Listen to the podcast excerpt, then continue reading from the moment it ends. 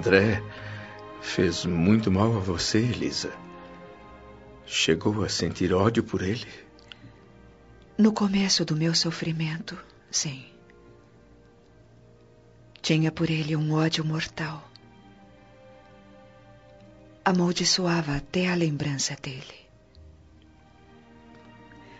Mas quando cheguei aqui, a irmã Nemésia conseguiu modificar meus pensamentos. Percebi que odiar André era como odiar a mim mesma.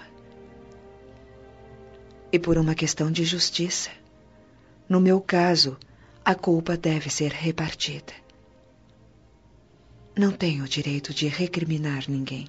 Posso segurar sua mão, Elisa? Claro que sim, senhor assistente. Está sendo tão generoso comigo. Segure minha mão. Eu é que lhe peço. Ouça, minha amiga. Eu também me chamo André e preciso muito ajudar você. Por favor, me permita fazer tudo o que puder em seu benefício, agora e, e sempre. Não só o nome é igual. Sua voz também se parece muito com a dele. Mas. Mas o que é isso? Acho que deixou cair uma lágrima na minha mão.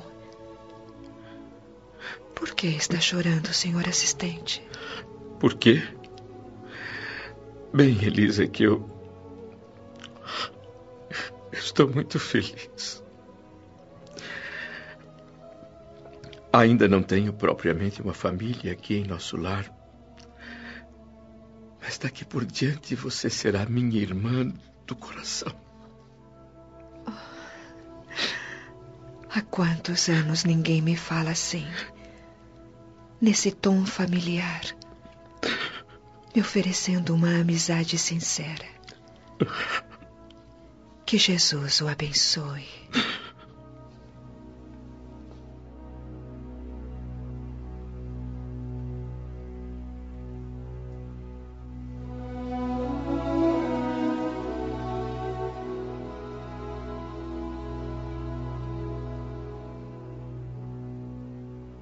Humildade daquela criatura desfigurada me sensibilizou a tal ponto que quase me identifiquei dizendo a ela que o André que tanto a infelicitou era eu mesmo.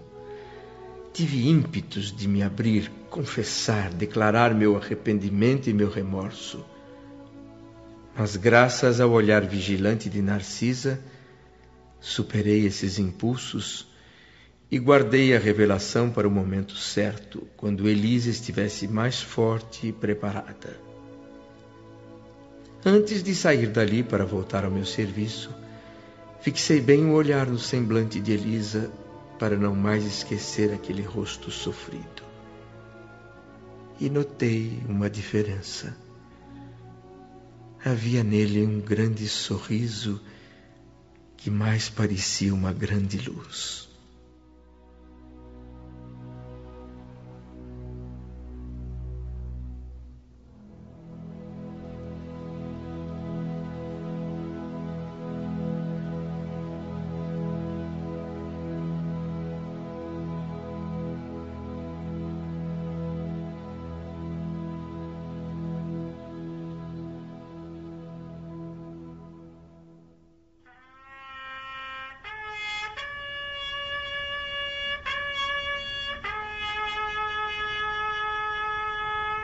Esse toque de clarim é uma convocação superior para serviços de socorro à terra.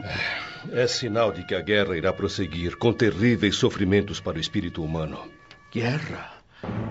Sim, meu amigo. A Terra está entrando num conflito de consequências imprevisíveis. A Polônia acaba de ser bombardeada.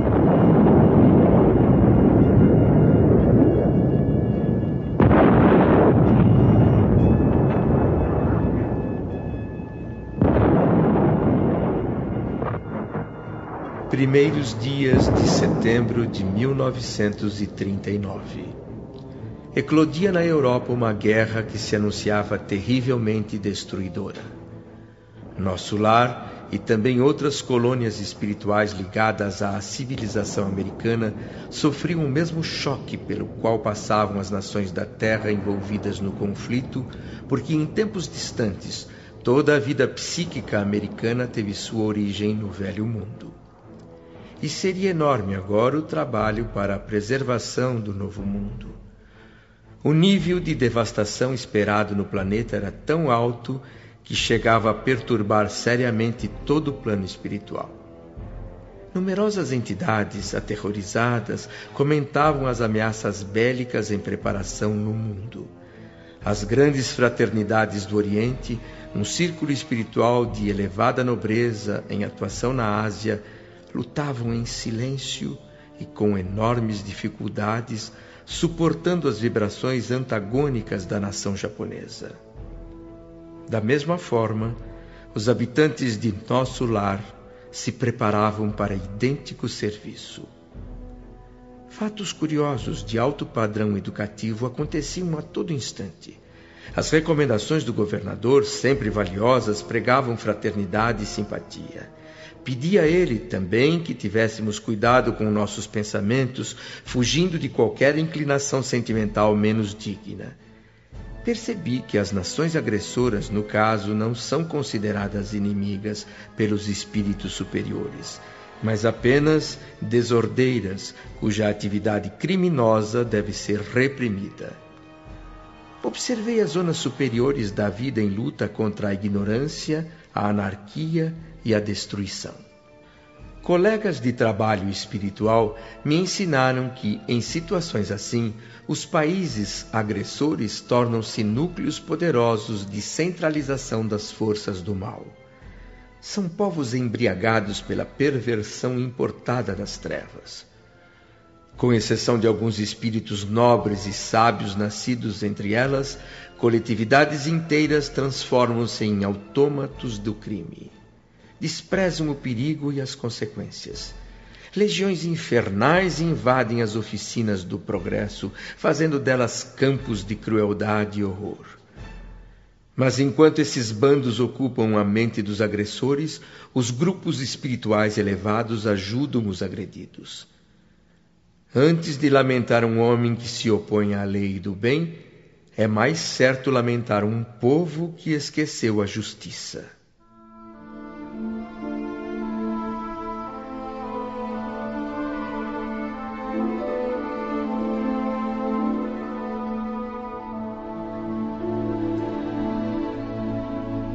São povos embriagados por uma espécie de vinho do mal.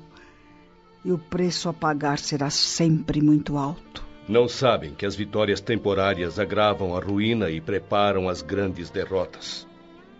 Ah, o clarim silenciou Tobias. E aqueles pontos luminosos no céu parecem focos resplandecentes, distantes. O que significam? São espíritos vigilantes, de grande expressão hierárquica, meu amigo. O clarim de alerta que acabamos de ouvir é utilizado por eles. Mas e essa multidão para onde está indo? Ao Ministério da Comunicação, em busca de notícias. O clarim só é acionado em circunstâncias muito graves. Todos os habitantes de nosso lar sabem que se trata da guerra terrestre, mas sempre se quer mais informações sobre os últimos acontecimentos. Venham, vamos entrar na multidão, ouvir alguma novidade.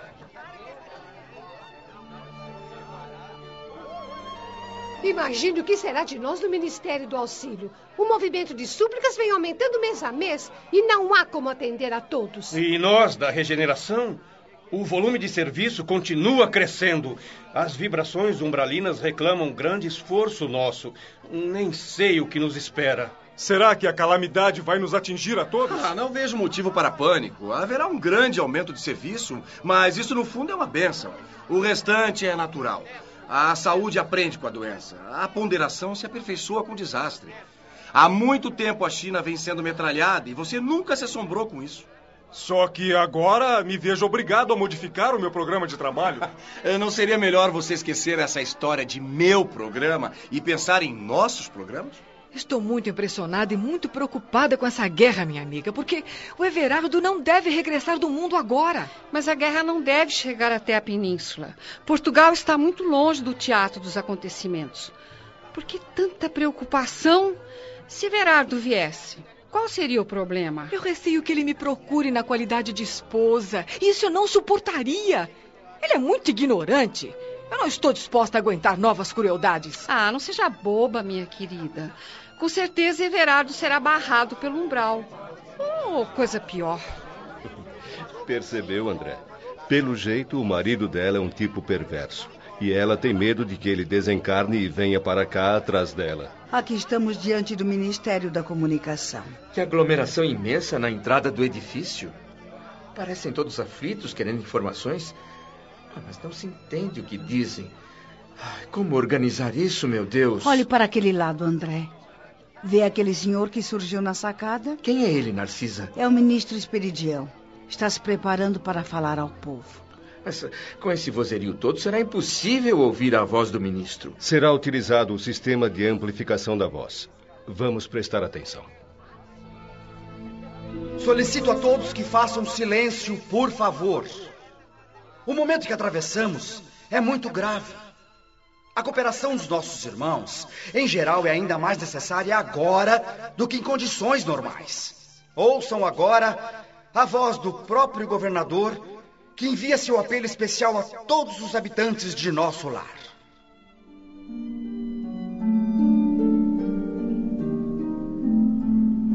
Irmãos de nosso lar, aflição não constrói, ansiedade não edifica. A hora é de serenidade, não de distúrbios do pensamento ou da palavra. O clarim do Senhor nos convoca ao trabalho, mas ao trabalho silencioso, cada um em seu posto. Devemos ser dignos para melhor atender à vontade divina. Outras obrigações me impedem de estar aqui neste momento junto de todos os irmãos. Porém, no domingo próximo, estaremos reunidos no grande culto evangélico no Ministério da Regeneração. Compareçam todos. Que o Senhor os abençoe. A voz do governador se fazia ouvir através de numerosos alto-falantes espalhados pela grande praça. Falava ele de maneira clara, veemente, com muita autoridade e amor. O efeito de suas palavras foi imediato. Minutos depois, toda a colônia retornava à serenidade habitual. Na véspera do grande acontecimento que seria o culto evangélico no Ministério da Regeneração, tive a honra de cooperar nos trabalhos de limpeza e ornamentação natural do salão consagrado ao chefe do governo. Eu estava ansioso veria pela primeira vez o nobre e venerado condutor de nosso lar. Mas essa expectativa não era só minha. Para muitos outros ali também seria a primeira vez. Toda a vida social do ministério parecia reunir-se no grande salão natural desde o amanhecer do domingo. Caravanas de todos os departamentos regeneradores não paravam de chegar. O grande coro do templo da governadoria juntou suas vozes com as dos meninos cantores das escolas do esclarecimento e a festividade teve início ao som do maravilhoso hino Sempre Contigo, Senhor Jesus, cantado por duas mil vozes ao mesmo tempo.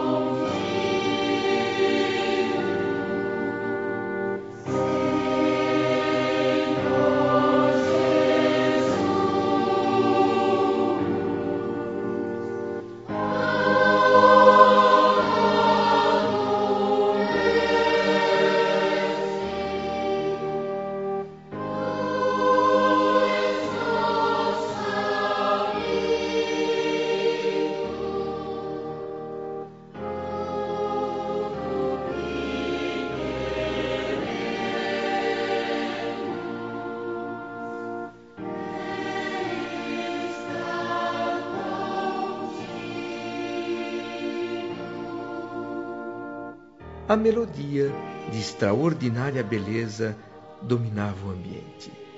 E sua harmonia, muito suave, completava-se com o leve murmúrio do vento perfumado. O ingresso ao grande recinto verde era liberado a todos os servidores da regeneração, porque, conforme o programa estabelecido, o culto evangélico era dedicado especialmente a eles. As delegações de outros ministérios vinham como convidadas.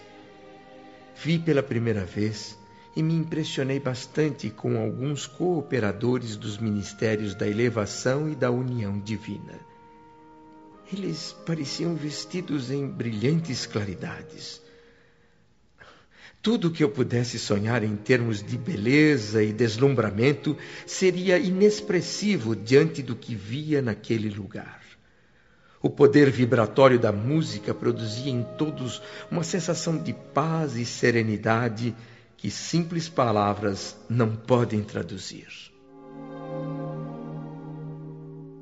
O objetivo essencial desta reunião, além do culto evangélico, é a preparação de novas escolas de assistência no auxílio, além de núcleos para adestramento na regeneração, André Precisamos organizar melhor o serviço hospitalar de urgência. A guerra está acontecendo longe no planeta, mas os exercícios contra o medo aqui também são muito necessários. Contra o medo? Sim, contra o medo. Não, não fique tão admirado, meu amigo.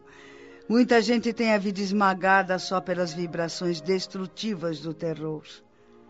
O medo contamina tanto quanto qualquer moléstia contagiosa é um dos piores inimigos da criatura, porque se aloja no íntimo da alma, atacando nossas forças mais profundas.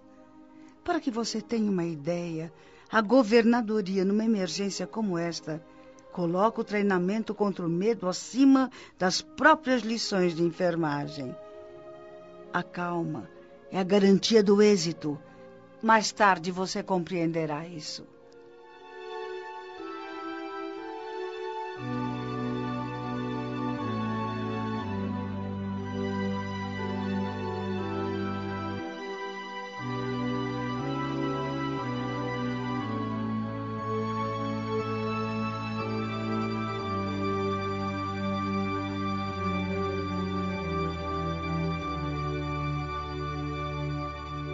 Às dez horas em ponto, o grande coro do templo da governadoria começou a cantar outro hino belíssimo, de grande inspiração evangélica, que depois eu soube chamar-se A Ti, Senhor, Nossas Vidas.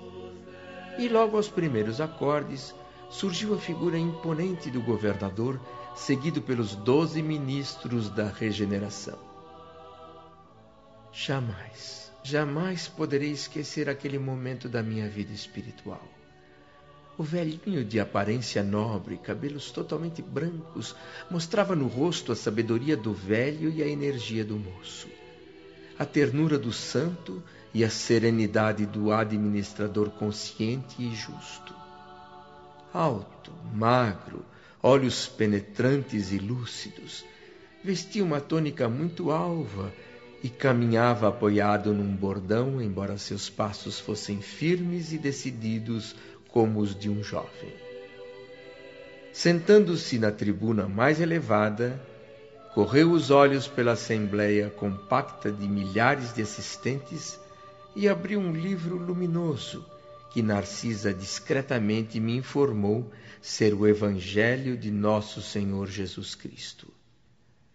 Depois de folhear atentamente algumas páginas, o governador começou a ler em voz pausada. E ouvireis falar de guerras e de rumores de guerras. Olhai, não vos assusteis, porque é mister que isso tudo aconteça, mas ainda não é o fim. Palavras do Mestre em Mateus capítulo 24, versículo 6.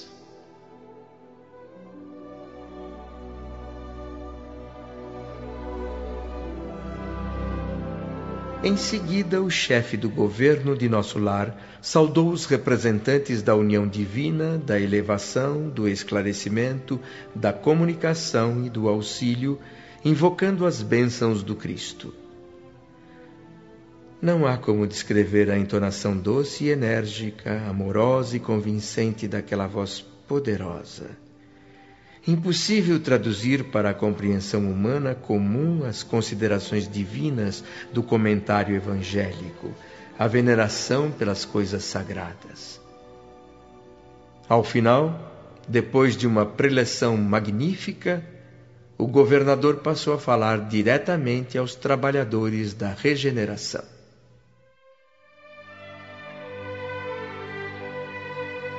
Minhas palavras agora são para os trabalhadores da regeneração.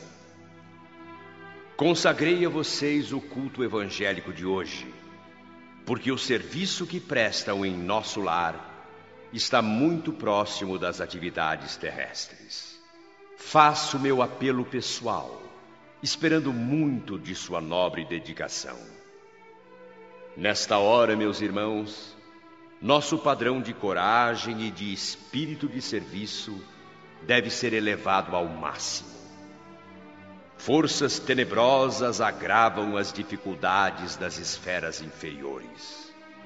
Com urgência devemos acender novas luzes, a fim de dissipar as trevas densas na terra. Sendo assim, não me dirijo no momento aos irmãos de mente já situada em níveis mais altos da vida, mas a vocês, trabalhadores da regeneração, que trazem ainda nas sandálias da lembrança a poeira do mundo. A vocês cabe uma tarefa gigantesca. Nosso lar precisa de 30 mil servidores treinados em atividades defensivas. 30 mil almas que não meçam necessidade de repouso nem inconveniências pessoais, enquanto durar nossa batalha contra as forças do crime e da ignorância. Há serviço para todos, nas regiões de limite vibratório entre nós e os planos inferiores. Não podemos ficar passivamente à espera do adversário em nossa morada espiritual. Somos, nesta colônia, mais de um milhão de criaturas obedientes às ordens superiores e interessadas no aprimoramento moral de nós mesmos. Seria caridade permitir a invasão de milhões de espíritos desordeiros? Não. Não podemos hesitar na defesa do bem. Sim, Jesus entregou-se à turba de amotinados e criminosos por amor à nossa redenção, mas não entregou o mundo à desordem e ao aniquilamento. Portanto, devemos todos estar prontos para o sacrifício individual, mas não para entregar nossa morada aos malfeitores. Nossa tarefa essencial, sem dúvida, é de confraternização e paz, de amor e alívio aos que sofrem.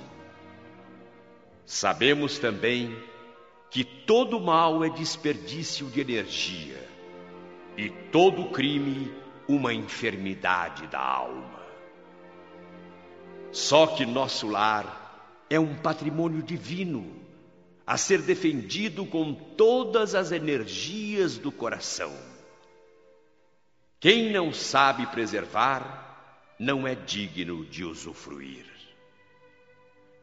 Legiões de trabalhadores devem ser agora treinadas para missões de esclarecimento e consolo na terra, no umbral e nas trevas, em obras de amor fraternal.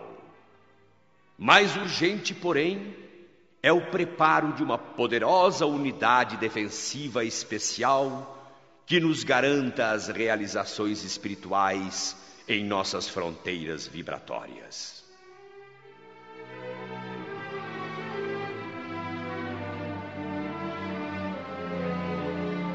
O governador continuou seu apelo por longo tempo ainda, pedindo providências urgentes e fazendo considerações dramáticas. Comparou a intensa preparação que se fazia em nosso lar à medicina preventiva, que tem importância capital na preservação da paz interna de uma comunidade. Ao final, invocou novamente as bênçãos de Jesus e as energias dos ouvintes para que nenhum de nós recebesse dádivas em vão. Quando se despediu e deixou a tribuna, vibrações de esperança ficaram no ar. Então, uma brisa cariciosa soprou as árvores, trazendo, talvez de longe, pétalas de rosas azuis tão delicadas que se desfaziam ao tocar nossas frontes.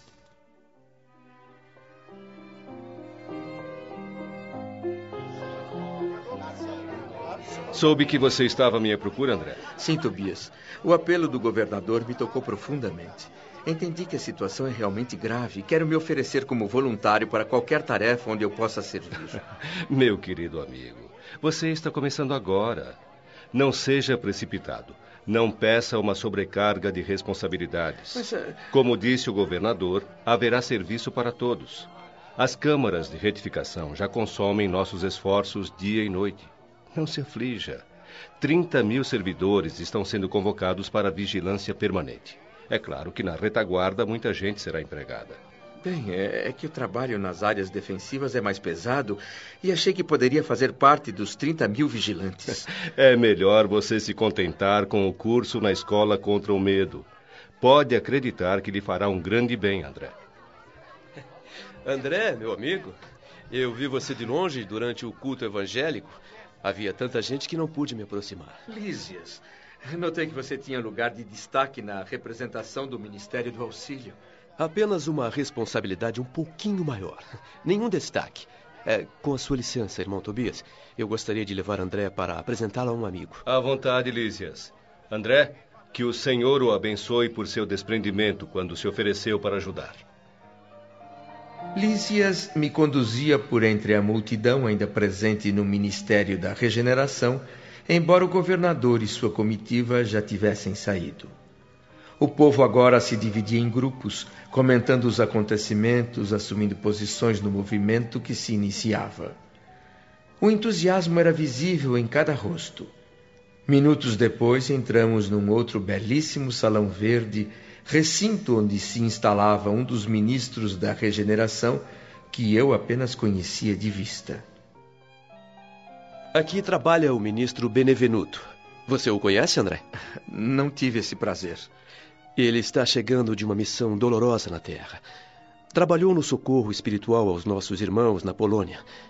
É um amigo pelo qual tenho grande respeito e admiração. Pelas palavras dele, André, você poderá avaliar os acontecimentos terríveis que ocorrem neste exato momento no planeta. É difícil acreditar que seres humanos façam com outros seres humanos o que está sendo feito lá.